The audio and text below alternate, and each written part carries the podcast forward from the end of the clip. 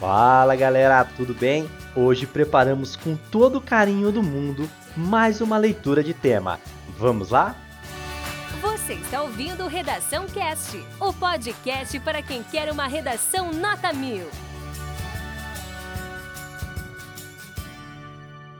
Proposta de redação. A partir da leitura dos textos motivadores seguintes e com base nos conhecimentos construídos ao longo de sua formação, redija texto dissertativo argumentativo em norma padrão da língua portuguesa sobre o tema. Os desafios para a promoção da reciclagem nas cidades brasileiras. Apresente proposta de intervenção que respeite os direitos humanos. Selecione, organize e relacione de forma coerente e coesa argumentos e fatos para defesa de seu ponto de vista. Texto 1. A reciclagem é o processo de reaproveitamento de materiais descartados. Seu objetivo é reintroduzi-los na cadeia produtiva a fim de que ainda gerem valor e sejam reutilizados, aumentando a preservação dos recursos naturais e melhorando a qualidade de vida das pessoas. É considerada uma das alternativas mais eficientes para tratar os resíduos sólidos, tanto do ponto de vista ambiental quanto social, e está diretamente inserida no contexto da economia circular.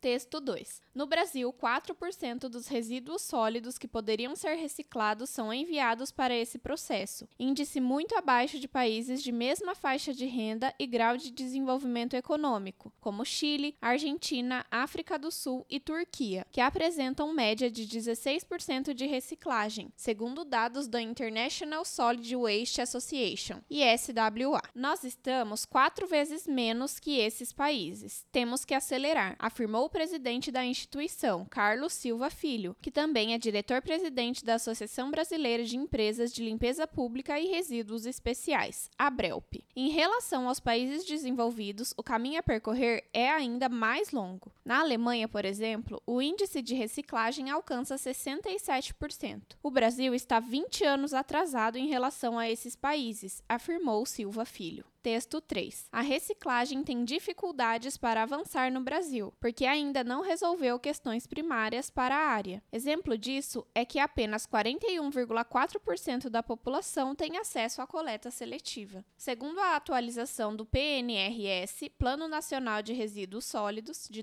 2020, essa situação deve se alterar até 2040. A ideia é que ao menos 72,6% da população tenha acesso à coleta seletiva e que 20 20% do material coletado seja reciclado. Mas metas ambiciosas, como o fim dos lixões até 2014, já foram descumpridas no país. A nova meta do PNRS é reduzir para zero o número de lixões em todo o Brasil até 2024. Atualmente, segundo o SNIS, existem ao menos 1.694, mas especialistas consultados pelo Poder 360 afirmam que desde a criação da Lei de Resíduos em 2010, foram poucos os avanços do país. As metas do PNRS são importantes, afirmam, mas precisam ser acompanhadas de alterações significativas na gestão dos resíduos. Uma questão importante é que não há dados completos sobre a coleta e reciclagem no país. Segundo João Gianese Neto, presidente da ABLP, Associação Brasileira de Resíduos Sólidos e Limpeza Pública, uma parte significativa do que é coletado e reciclado não é de conhecimento público, então a informação não é incluída nas estatísticas oficiais. Não temos informações sobre o trabalho realizado pelos catadores que não têm convênio com as prefeituras, afirma. Não sabemos o quanto eles coletam, nem o quanto é reciclado. A cobrança para a população também faz parte da ideia de responsabilidade responsabilidade compartilhada. A sociedade é uma das responsáveis pelos resíduos sólidos, segundo a lei. Segundo Gianese, as dificuldades brasileiras também são primárias no que diz respeito à população. Uma das primeiras fases da reciclagem, a separação dos materiais, não é realizada. São poucas as casas que realmente separam o lixo seco do úmido, e isso dificulta toda a logística da reciclagem, tudo o que vem depois. Texto 4. O texto 4 trata-se de uma charge. Favor verificar a proposta em PDF para melhor compreensão.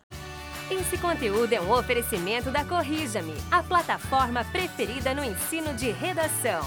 Saiba mais em corrijame.com.br.